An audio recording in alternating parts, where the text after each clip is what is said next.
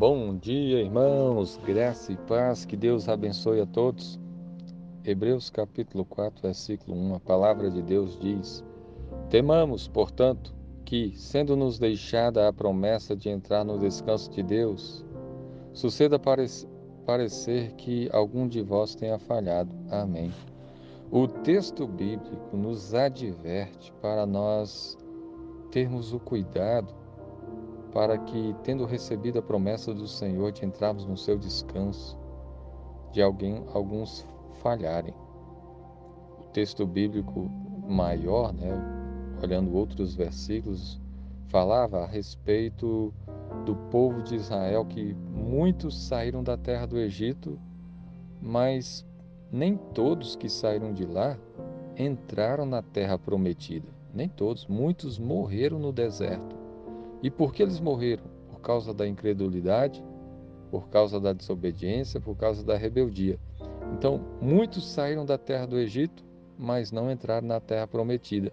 E aí vem esse versículo: olha, você e eu também nós devemos temer, porque assim como a, para eles foi deixada a promessa para entrar no descanso de Deus, descanso que ali estava falando da terra prometida, um símbolo, né, de um descanso. Muitos não puderam entrar, por quê? Porque foram desobedientes, incrédulos e não viveram pela fé. Abandonaram. Muitos que queriam era voltar para o Egito. Eles tinham a promessa de Deus para entrar na terra prometida e, e agiram com incredulidade e desobediência e por isso não entraram.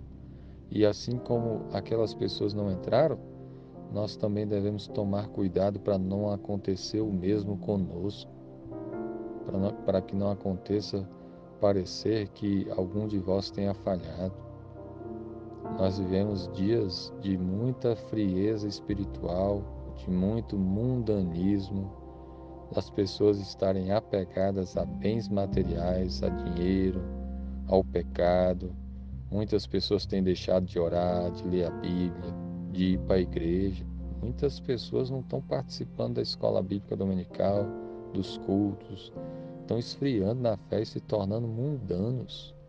E, devemos tomar cuidado para que isso não aconteça conosco. Nós temos a promessa de Deus de que quem crê em Jesus, de que aquele que perseverar até o fim será salvo. Então você deve crer, você deve perseverar. Jesus morreu na cruz, Jesus pagou o preço dos nossos pecados.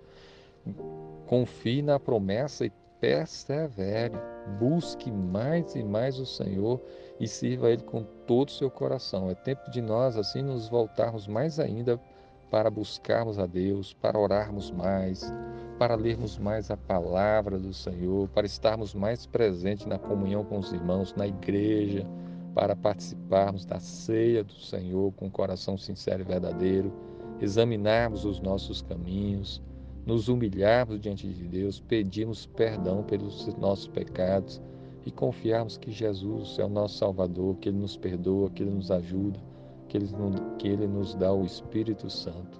Então, que Deus abençoe a sua vida, em nome de Cristo. Amém.